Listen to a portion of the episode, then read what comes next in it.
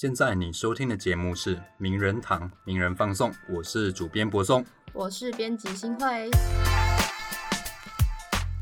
那感谢各位听众，本集呢又来收听我们的名人放送。目前可以在 s o n On 声浪 App 直接收听，那也大家可以在 Spotify、Apple Podcasts 等平台找到我们。那如果你喜欢这集节目的话呢，务必要在这些地方订阅或关注。对节目有任何回馈，也欢迎到名人堂的 IG 留言或到小盒子私讯给我们哦。这集呢，我们要进到一个非常严肃的主题啊，这么严肃，非常严肃。你听我今天的声音，跟过去几集在胡闹完全不一样，你就知道我们今天要多么以慎重的心情来介绍这个主题。为什么要这么慎重呢？因为我们在三月底啦，到四月初之间有一个文坛上的论战，嗯，那其中一位主角呢，就是今天来到我们现场。是的，就是在四月一号出版了他的新书《女神自助餐》的刘子瑜。子瑜今天来到我们现场，其实我们也不是为了要针对陆宇君跟他之间的论战的事情再进一步澄清，或者再进一步的 anyway 指控也好，我们没有要做这件事情。那我必须先立意声张一下，其实刘女士呢，这样会不会太见外？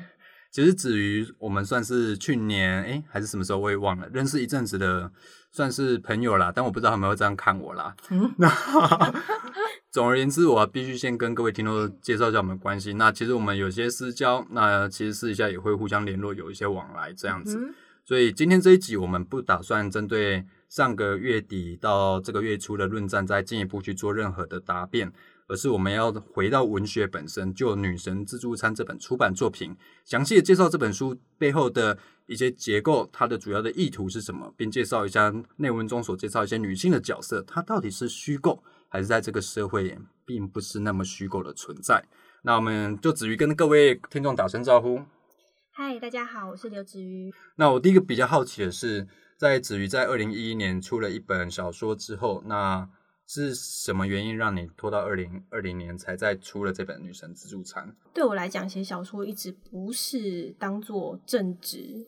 嗯，应应该现在我不知道，大部分人应该都没有办法把小写小说当做正职嘛。所以说我就是边写边工作，边工作边写，然后不想工作了就放松一阵子。是，然后呃，真的可以写的时候再写。所以说。这种事情对我来讲一一直不是必要的，就是写写作这件事情一直不是必要的，是不是说非得写不可？有一阵子我也觉得说，哎，我好像没办法写了，没办法写跟不写是两回事。那没办法写的时候，其实是让我比较恐慌的，就是我想写的时候，我竟然也写不出来了，那件事情是比较糟糕的。是那但是就是如果说是中间隔了很久，这件事情对我来讲其实没有什么问题，就是它本来就。不会是我生命中的主调。那这本小说你总共酝酿了多久时间才完成？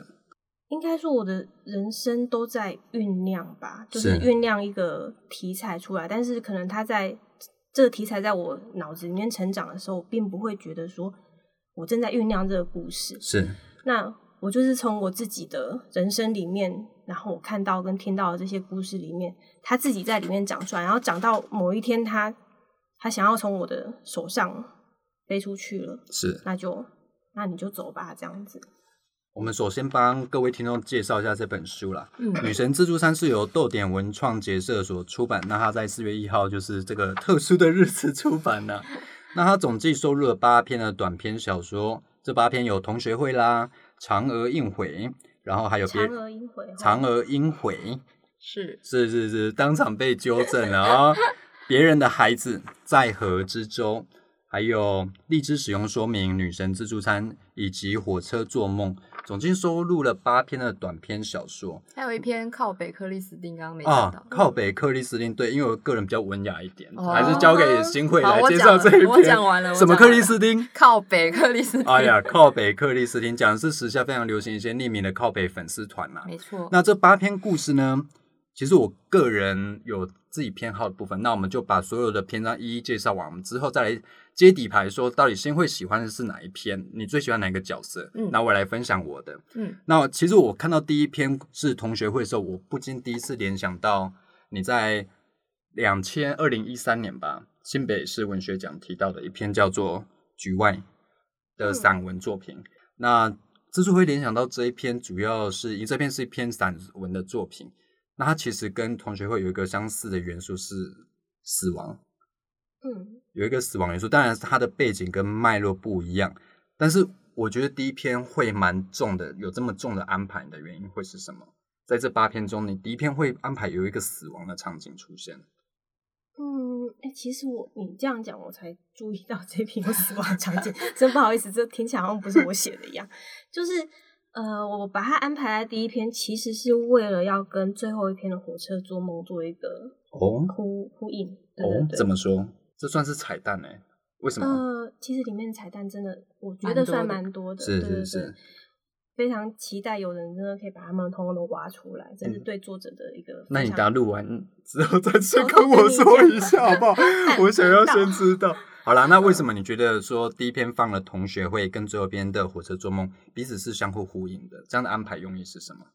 呃，同学会这一篇啊，它其实在写的时候，我还没有想要写这本书。是嗯对，然后这本书，呃，这个故事它其实是在讲一个，嗯，不想要小孩的，不想要女儿的，呃，女生女士，对。然后最后一篇，她是一个，她已经有一个女儿，然后她女儿是受伤了，是是是，这样的故事。是，所以其实它是一个呼应的状态，就是哦，对了解。嗯所以你的意思是说，在同学会中，他所描述的是一个，她算是个职业妇女，对，职业上班族，嗯嗯嗯然后她其实不想要女儿。那之所以呼应到最后一篇，是因为有了女儿，就会有什么样的担忧？为人母，为社会女性，她所担心说女儿会遭遇到什么样的情形啦？不管是生病，或者是失恋，甚至是为了家庭忙奔波，这些有不同的担忧，而这些都是女性在社会当下处境下所不同阶段所面临到不同的忧心啊。嗯，所以你做的是这样前后呼应的部分。可是我先想要先讲一篇，我个人比较不能说我个人比较喜欢，我个人嗯很认真读的一篇，你知道是哪一篇吗？哪一篇？嫦娥应悔。阴回啊 要讲几次？是是是，老师当然被老师指正。哎呀哎呀，那个啊嫦娥应悔偷灵药，嫦娥应悔啦，嗯是不是？对我只是做做节目效果而已，哦好不好？好不然我们好这一起聊文学是。啊，我这样用心苦心。那你为什么特别用心读这一篇呢？你知道嫦娥应悔，它其实里面聊谈的是，哎，我很想问你，这个故事为什么会这样设定？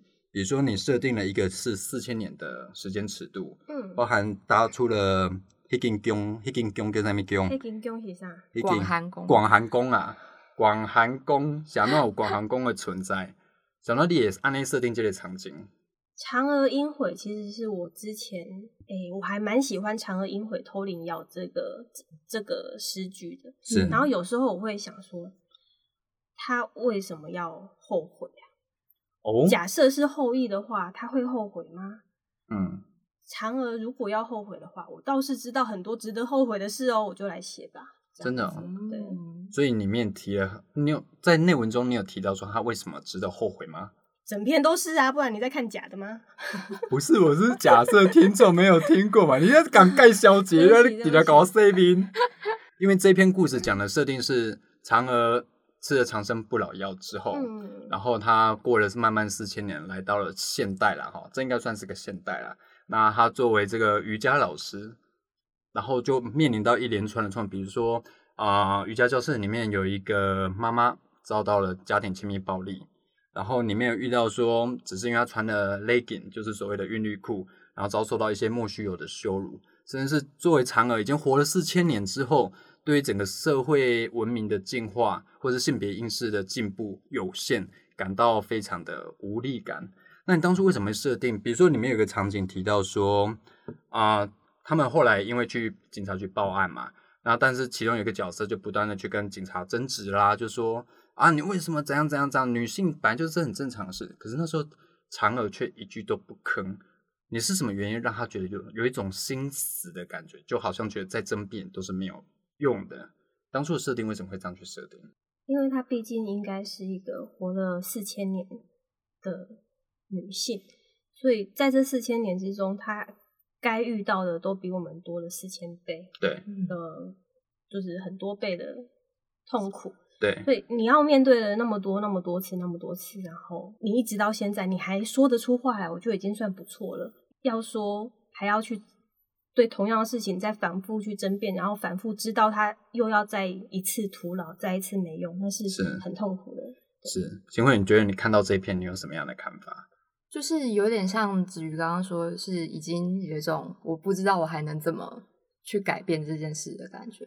就没有有点像在做媒体业的感觉？有没有觉得我们每次议题啊，你这样还菜，你不你不能千万不能这种感受。嗯你觉得很多议题会不断回来，嗯，那很像在打怪一样，来的时候又打打打打打打，然后打完之后，哎、下次又来一模一样打打打打打打，真的，我深有同感。对，嗯是不是每次都深有同感？你会觉得同样嗯议题不断来，可是就算改变了面貌、改变了形式，但其实内涵上、内容上是大同小异的。的嗯，那其实我觉得这会非常的折磨人，甚至会让你觉得你会变成嗯虚无主义者，你会觉得阿东没有用。我们就算再讲再去纠正任何一些对于性别意识、性别不平等的状况，你觉得那都是屠夫夫妇嘛，嗯都没有用嘛。那其实讲到韵律教室关于穿 legging 这一个，其实我们过去名人堂有一篇文章在介绍说，去年二零一九年的时候，有一个美国的地方妈妈，她就是投诉到了非常具有教宗教色彩的一份报纸上。那报纸上就提到说，那他就呼吁女大生啊，就不要再穿这个 legging 了。那这个故事是怎么回事嘞？他就是说看到那个女大生穿着就是我们俗称的韵律裤、瑜伽裤走在路上，对，就说觉得有一点不舒服，觉得这不适当。就觉得过于暴露，对对对对对过于强调身材曲线。呃，他还有说，就是这个裤子很像是直接画在女性的身体上。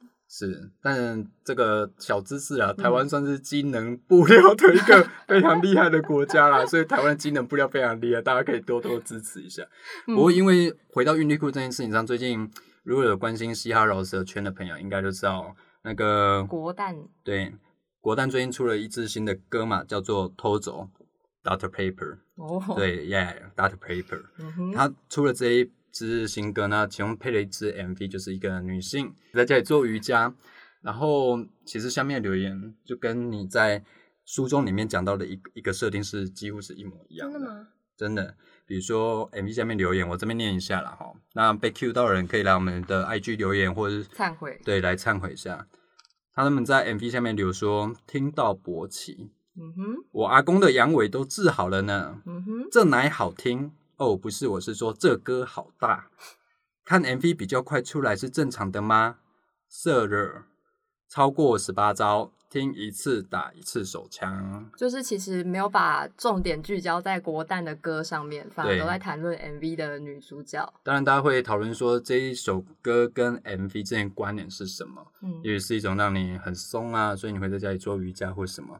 但基本上我们从部分啊，我们不能说全部四五百则留言都是这样，嗯，这样的留言的的样貌。但我们必须说，这些留言其实不仅曲解一支一首歌的作品创作的含义，我认为这也是某一种隔空意淫的嗯想象了哈。所以我就回到这一篇嫦娥应悔。发音正确，嫦娥应悔中，其实里面也提到相关的剧情、哎，你要不要聊聊看里面设设定这样的剧情，是不是你也做了蛮多田野的功课？有，我做了相当多田野，而且很痛苦。你自己是不是也在做瑜伽？苦？对我自己有在做因为你写的非常的到位跟精准。我们这种啊，我在练心态，拢怎样？哎，这你在专业没哦？嗯你要不要聊聊看这一趴你过去在如何去做田野调查工作啊？呃，其实，在写这一段的时候，我刚好也因为接案工作的关系，去访问了一些呃艺人。对所以说，呃，其实女性艺人真的是多多少少都会遇到这样的事情。对，然后没有男朋友会被会被骂，有男朋友也会被骂，然后穿的多穿的少，脸上妆浓还是淡，全部通通都会被骂。那个时候真的是觉得，那男性艺人好像就没有这样的问题，不能说没有这样的问题，而是这样的问题叫不被凸显出来啦。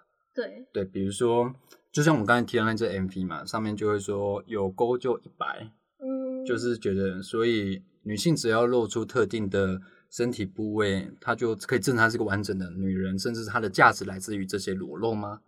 所以你这个设定，我会觉得我非常有感的。可是我又很想问一个问题，在里面你有提到说，嫦娥其实在某一个情节之前，她其实对于这些应该去争辩的性别平权啊，他已经没有感觉了。嗯就是有点啊哎，就是有点心死的感觉，啊，那公龙不好啊那可是他讲到一个爆点的时候，他又突然整个人俩拱起来。比如说那个爆点，那个刺点就在于说，有一个民众就跟他说，男生也会被强奸。那你当初为什么会设定这个点？这个点很有趣。为什么我们今天特别突出来讲？是因为前阵子啊、有一个非常有名的的表演者对对，嗯哼脱口秀主持人伯恩，大家也知道，他在这个议题上，他说了，他可能讲了一些非常啊、有待商榷的话啦。那也提到说，他也曾经被性侵过，也曾经被强奸过。可是当初非常多的人非常不苟同他的说法。你当初为什么会设定这个成为这个故事的引爆点？呃，其实，嗯，那一位故事里面那位民众，对引爆点那位民众，他不是只有讲到这一句，他是讲到，其实这一整句的它的重点就是在强奸，对，然后他是要说，呃，这个胖女生不会被强奸，但是你这个女生呢，你被强奸十次了还轮不到她一次呢，对。这种这种做这种说法，然后，呃，我想，我想一个女生都会对强奸这两个字是非常敏感的，是。就是无论你是拿来开玩笑或者是怎么样。然后我不太确定，身为一个生理男性，你你对强奸这个这两个字的看法是什么？我会觉得这两个字非常的粗暴、欸，嗯，真的是暴力到不行在暴力的一个词汇。比如说，就是 rape 的意思嘛，知道？但你会用好吧，强暴、性暴力、性侵，anyway，我会觉得它的程度上呢、嗯，我觉得没有比比强奸来的更人令人觉得毛骨悚然。我觉得这个词本身是非常硬的，而且力道是非常强的。我不知道是为什么啦，但我会觉得这个字基本上，如果我们要谈到有关性侵犯罪，我们基本上不用强奸。嗯可是我相信很多男性，包括跟我一样的生理男性，或一些所谓的异男们，对这件事情的认知程度有没有到这个这个阶段，我其实不清楚。因为坦白说，我的成长背景中遇到很多这样的人，他觉得啊这也不算啊，或者是是会拿来当开玩笑的用语。然后你看干，然后看蛮干哦，嗯，然后好干啊什么之类的。嗯我也必须说，我不是刻意用闽南语讲这一段啊而是说我成长背景中，我确实经历过很多这样的异男。比如说，好啦，我成其实我国小的时候有一个非常我记到现在的事情，你知道国小生小六哦小六年级而已，然后当时隔壁班有一个女生长得很漂亮，我们那时代啦，那时代有所谓的那时候安室奈美惠很红啊，嗯然后有些女子团，日本女子团，那时候日本很流，日本的呃偶像艺人很流行的时候，大家会称她为小什么的，嗯，比如说小安室啦，嗯或者是小什么，当时她叫做小什么，我有点忘了。但是大家那时候就在耳闻，在传说这个女生很随便，因为她长得漂亮，大家会说很随便，嗯甚至有些小男生们，小六算小男生吗？好啦，嗯就是一些小男生们会说他被这个很脏哦，他会不会说他被干到烂掉了？然后有人会说他是北港香炉，但我很好奇，一个小学生去哪里学到这么多社会意涵的词的用词？可是小学而已，但我也不知道那个女生到底背景是经历了什么样故事。也许大家会捕风捉影，或者她真的听到一些什么。可是就算再怎么样，一个在在学校在校园里面传成这样的事情，如果当事人听到，应该是非常不好受。怎么说人家干到龙阿姨啊什么之类的，不管这个是有多脏就多脏。我觉得你讲出这些话来，我都想踹你。对啊，就会觉得这种事情真的是蛮，我会觉得个人会觉得蛮恶毒的。可是因为你把它写进故事里面，我会觉得你会转化到另外一个层次，另外一种情绪，然后通过这些对话去描述说，其实故事坦白说也不是虚构，它介对不对，在有跟没有之间的哈。以我们最流行的话，在有跟没有之间呢，那这些故事的原型，也许你都有迹可循，也许你身边就有这样的人。那你觉得，新慧，你觉得你看到这个故事，你有什么样的感受？其实我那时候读完《嫦娥应悔》的时候，真的是有一种很无力的感觉。是就是当我把这整篇故事看完的时候，可能我会期待说，哎，是不是会有一个呃嫦娥她的又有一个新的体悟啊，或者一对个新的成长？但是其实最后依然是有一种我还是没有办法去改变这个现况、这个社会体制的无力感。我还蛮喜欢四千年的设定哎、嗯今天好像邀请来都是我们在讲话哎、怎么会这样？我觉得主要四千年这个设定在于一个情绪的堆叠啊，嗯你会觉得都已经过了四千年，可是好像所谓男性生物这种生物的成长是有限，就像你内文中有提到一个，也许在更远古时期，他们就直接跟你分享提议，而不是隔空意淫你。到了近代，好吧，也许我们取得的些微的进步，就是他只只会隔空意淫你而已，而不是真的去跟你分享提议或对你做一些什么侵犯的。但是这种隔空意淫是对非常巨量的、海量的朝你涌过来，它其实并我我个人认为并不比那种直接侵犯好好多少这样子。可是你没有提到这个故事里面提到一个胖胖的女生，可是我觉得胖胖的女生她心里有点千回百转。她在警局的时候呈现出的是一个样貌，什么样貌大家自己去书中里面看。嗯，可是她后来面对到说，当她自己变成被吸入的对象，她所呈现出又是另外一种样貌。这种女性自我合理化的过程，你有什么样的观察？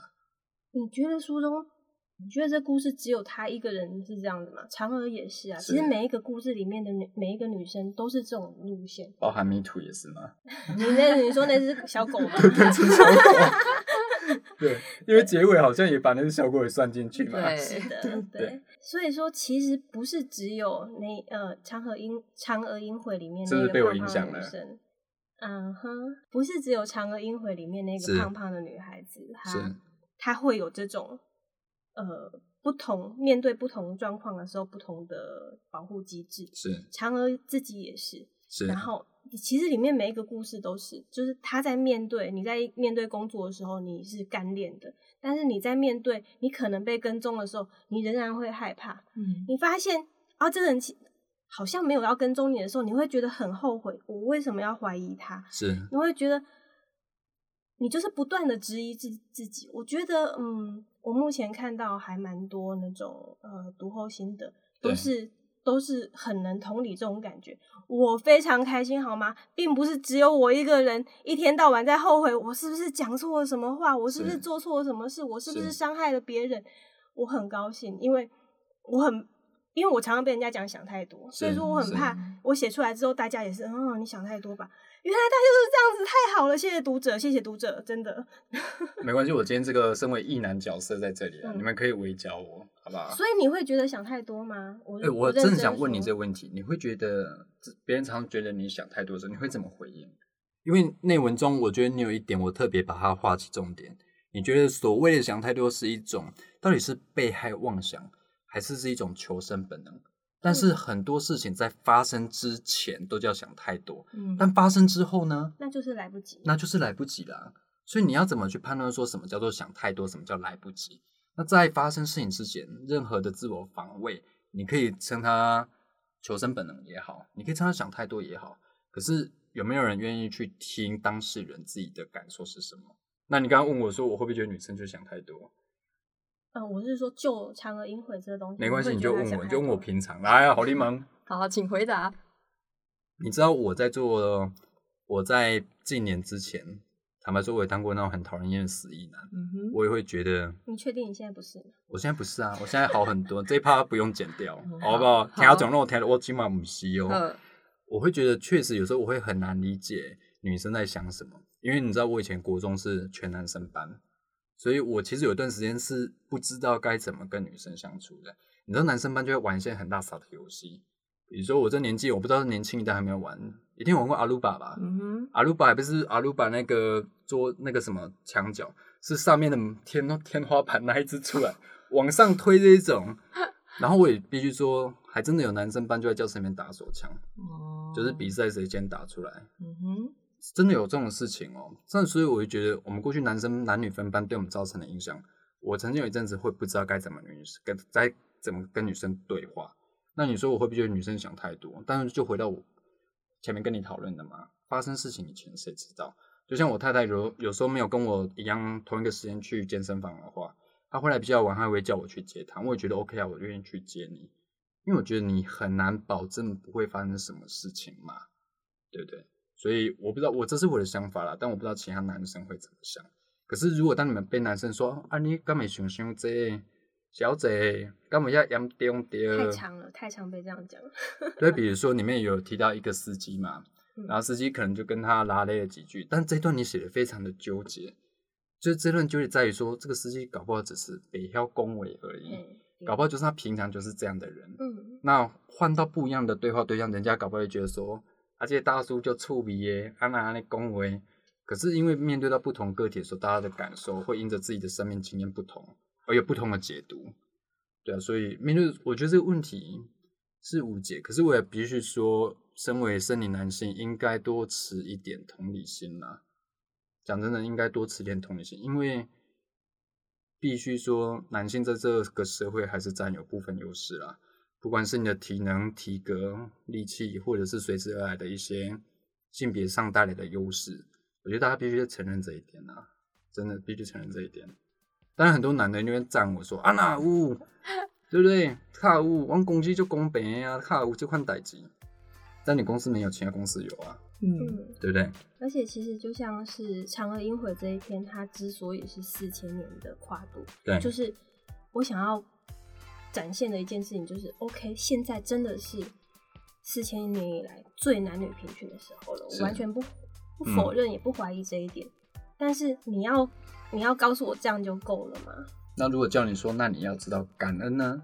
嗯，这边里面有一个设定是这样，这样已经很好了啦。就说还想怎么样呢？对，要叫你要感恩，有没有？惜福知福惜福，感恩长存，好不好？当然不是这样子啊，很多只是争取到跟男性一样的权利而已。为什么要感恩？这不是本来就是人人平等都该拥有的权利吗？